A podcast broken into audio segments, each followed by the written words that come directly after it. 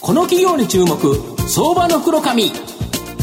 このコーナーは企業の情報システムのお困りごとをアウトソーシングで解決する IT サービスのトップランナーパシックネットの提供を財産ネットの制作協力でお送りします。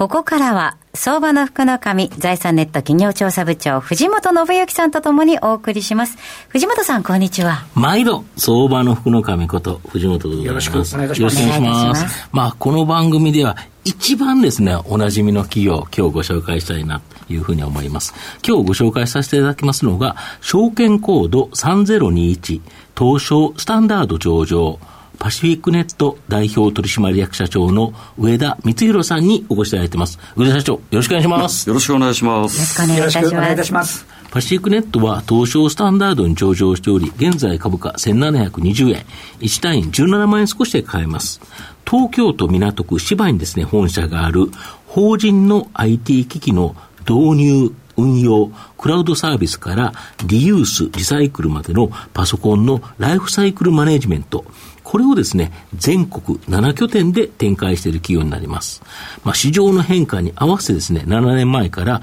事業構造を大きく変革し、B2B 法人向けにですね、IT サブスクリプション事業、こちらをですね、急速に拡大している、今、注目の成長企業になります。上社長、あの、先日ですね、14日に発表された前期となる35決算では、3期連続で売上高は過去最高更新。中でも第4四半期が売上高、各利益とも過去最高と。この好調の原因、なんでしょうか？はい、えー、本当おかげさまであのやはり事業の成長とですね、うん、利益率の向上やっぱりこの両面でですね、うん、やはり計画を達成できたということがすごく大きいなと感じております、うん。はい、えー、さらにあの今在庫の最適化ですね、はい、えー、それをデジタル化で資産稼働率を上げたこととかですね、生産性向上がやはり進んだこと、これらがやはりあのすごく大きく寄与してくれたというふうに考えております、であの今、積極投資をずっとやってるんですけども、うんうん、積極投資をやると当然コストが増えるんですけど、はいはい、まあ、コストが増えてもですね、うんうん、確実に利益が出せる、やっぱり筋肉質の体質になったかなと思っております。あの ROE もですね、はい、前期比1.5倍の、うんうん。えー、8.5%から12.8%に、うんうん、えー、かなり急上昇しまして、うん、まあ、来期以降はさらにあの成長する見通しでございます。うん、はいでただ国内のですね、製品のこのパソコン出荷台数というのは、まあ、数年前からですね、減少しているという形で、御社にとって逆風のように見えるんですけど、御社のこの IT サブスク事業、サブスクリプション事業、これ3期連続で売上高が過去最高と、非常にですね、好調と。パソコン売れないのに、御社は好調。なんでこんな不思議なことが起こってるんですか？はい。えー、実はですね、うん、あんまりはっきり申し上げたことなかったんですが、うんうん、当社の IT サブスク事業、うん、えー、これは実はあの新品パソコンの販売ではないんですね。なるほど。まあ、サブスクリプションでパソコン情報機器、うん、それから IT サービスなどをこうご提供させていただいてはいるんですけれども、えあの一言で言いますとね、うん、情報システム部門の人材不足に悩む企業の、はいえいろいろな管理業務ですね、はいはい、これをあの代行して、まあ、企業様のご負担を減らす、アウトソーシングサービスをやってる会社ということなんですね。はい。で現在あのご存知のようにあの、うん、企業の情報システム部門というのは、うん、本当に人材が足りなくてですね、そ、ね、まあ、それでなくても今社内では DX 化を図らなくちゃいけないとか、うん、セキュリティを高めなくちゃいけないとか、まあ、そういった業務がもう山積してまして、リソ不足リソースの不足がかなり深刻化しているというのが現状なんですね。であのその中でも特にですね、パソコンを導入したり、運用したり、これを保守保守管理したり、まあ、これ非常に実は手間がかかってまして、ね、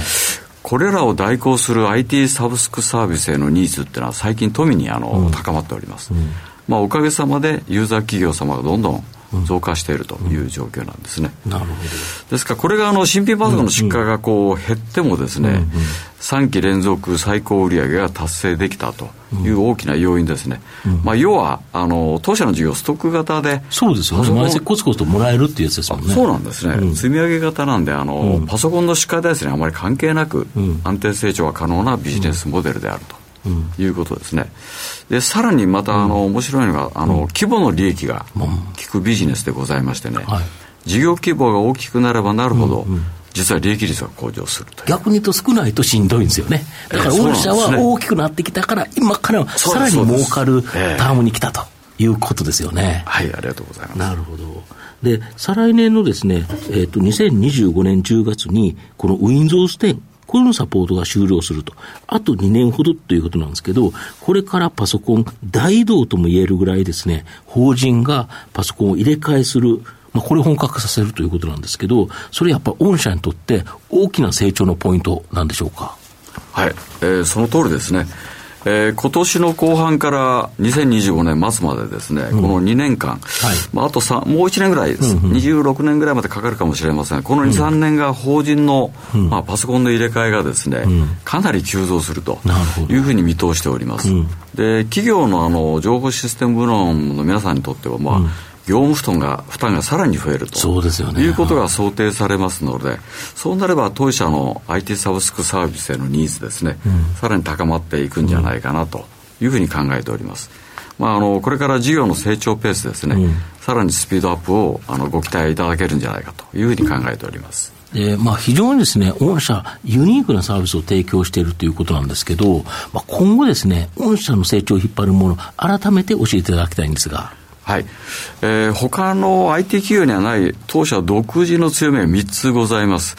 で、まず1番目がですね、パソコンの導入から運用管理、まあ、保守も含めてですね、うん、あと、パソコンを使用後、もう冬古くなって使えなくなったという際のデータ消去ですね。それからそれらをまたリユース、リサイクルしていく。まあ、SDGs の観点なんかからもですね、まあ、これをしっかりやっております。その適正処理まで一貫したサービスを行えるということがまず一点ですね。しかも、これらをですね、自社のインフラで全て行っていると。いう会社は国内ではなかなかないんですね。あの、この業種では当社だけだというふうに思っております。えー、二つ目がですね、まあ創業以来、35年間にわたって、まあ、高い技術力を持っておりまして、特にデータ消去など、セキュリティサービスですね、これにはやはり定評がございまして、えこういったものが提供できるということですね。それから最後の3つ目が、まあ、それらサービスをご提供するために、あの全国主要都市7カ所ですね、テクニカルセンターを配置しております、札幌からまあ福岡までですね、はい、ございますので、まあ、これらのネットワークで、まあ、大企業やまあ地元の企業様にもですね、きめ細やかなサービスを提供できる、まあ、唯一の会社ではないかなと自負をしております。なるほどはい、でまずあのこれからのパソコンの更新需要の拡大に合わせましてね成長のスピードアップを図るとともに、えー、企業の情報システム部門から受託できるアウトソーシングサービスの範囲をですね、今よりもさらにあの拡大していきたいと思っております。まあ、それによってさらなる収益拡大を目指していく戦略でございます。なるほど。今お伺いした中で主要都市7箇所にテクニカルセンターを配置してるっていうのはこれかなりの 感じだと思うんですけどやっぱりこれは、ね、あの他ではない御社の特徴ということないと思いますね。札幌仙台東京はもちろんですけども、はい、あと浜松名古屋大阪、福岡と。お客様のきめ細かい声をこう仕上げて、ね、まあ、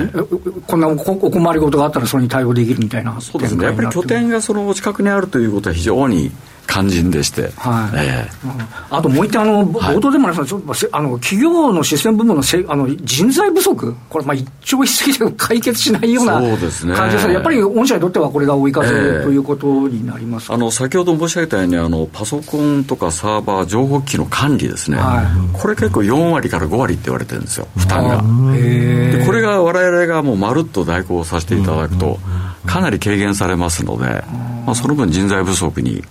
まあ、かなりプラスになっていくのかなという。いいろんなこと細かく社内でやるよりも、おおお願いしますと。そうですね。あのすれば OK みたいな。その方が安上がりだと思います。はるかに。なるほどですね、はい。とい。うことは、まあ、ちょっとあのこれからも少しこう、まあ、ビジネス的には御社のフォローの数がちょっと続きそうな感じということになりますか、はい、そうですね。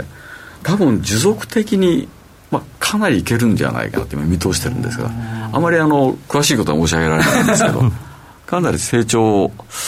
できるかなという、えー、環境としてはというところになりますね、はい、はい、ありがとうございます、はい、ありがとうございます。まあ、やっぱり今後、御社のところで言えば、かなり成長を期待できる。やはり、その、企業の本当に人手不足って、これ、絶対に解決されない。で、企業は一人一人誰かを雇って管理をすることを考えたら、やっぱりプロに任せた方が 便利、安心。で、大企業は全国、御社の場合7拠点あるし、また中小企業だとその地域の会社がその地域の拠点のところでやると。やっぱり今後大きな成長を期待できるかなというふうに思います。今後、えー、大きなですね、成長が期待できますので、相場の福の神のこの企業の注目銘柄になります。今日は、証券コード3021東証スタンダード上場パシフィックネット代表取締役社長、上田光弘さんにお越しいただきました。上田さんありがとうございました。ありがとうございました。ありがとうございました。藤本さん、今日もありがとうございました。どうもありがとうございました。